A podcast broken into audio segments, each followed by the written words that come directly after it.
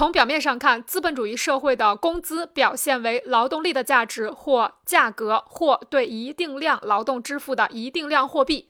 商品的价值是由凝结于商品中的社会劳动物化而成的，而它的价值量则是用生产商品所耗费的劳动量来计量。如果有人问一个十二小时的工作日价值是由什么决定的，得到的答案如果是一个十二小时的工作日价值是由十二个劳动小时决定的，那就毫无意义了。劳动作为商品要在市场出售，必须在它出售之前就已存在。但是如果工人能够使他的劳动独立存在，那么工人出卖的就是商品，而不是劳动。避开这些矛盾，将货币同劳动直接进行交换，要么会消灭在资本主义生产基础上形成的价值规律，要么会消灭以雇佣劳动为基础的剩余价值生产。假定一个十二小时工作日的货币价值为六先令，如果实行等价交换，工人用十二小时劳动就能够获得六先令货币，工人劳动的价格就等于他的产品价格。若是这样，工人就没有为购买他劳动的资本家创造剩余价值，这六先令货币就不能转化为资本，资本主义生产的基础也就不复存在。如果不实行等价交换，即劳动以低于他所创造的价值卖给资本家，则又违背了价值规律。实质上。在商品市场中，同资本家直接对立的不是劳动，而是工人。工人出卖的也只是自身的劳动力，而非劳动。当劳动在实际上已经开始时，劳动就不再属于工人，因而工人也就不可能再出卖自己的劳动。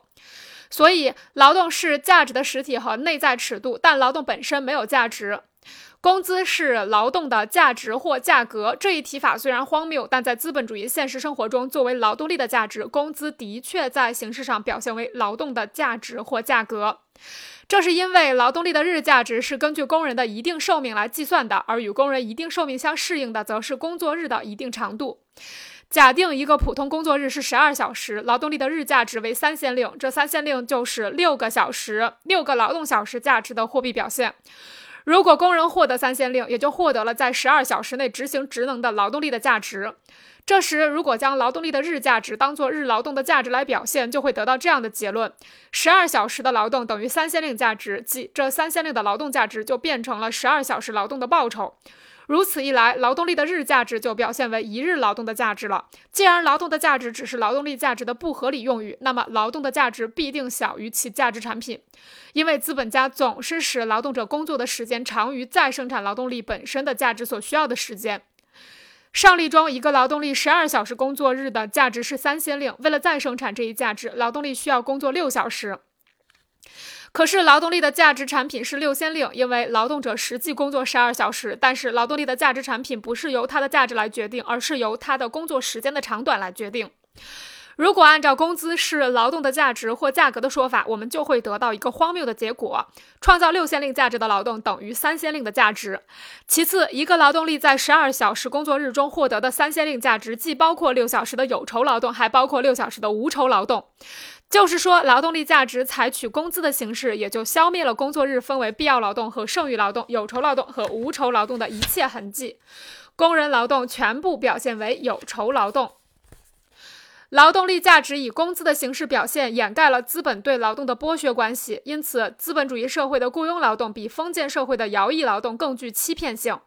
在徭役劳动中，服役者为自己劳动和为地主劳动，在时间和空间上都有着十分明显的界限。在奴隶社会，奴隶的全部劳动都表现为无酬劳动，连他们用来生产自己生活资料的工作日部分也表现为为主人的劳劳动。而资本主义社会的雇佣劳动、工人的剩余劳动或无酬劳动，全部表现为有酬劳动。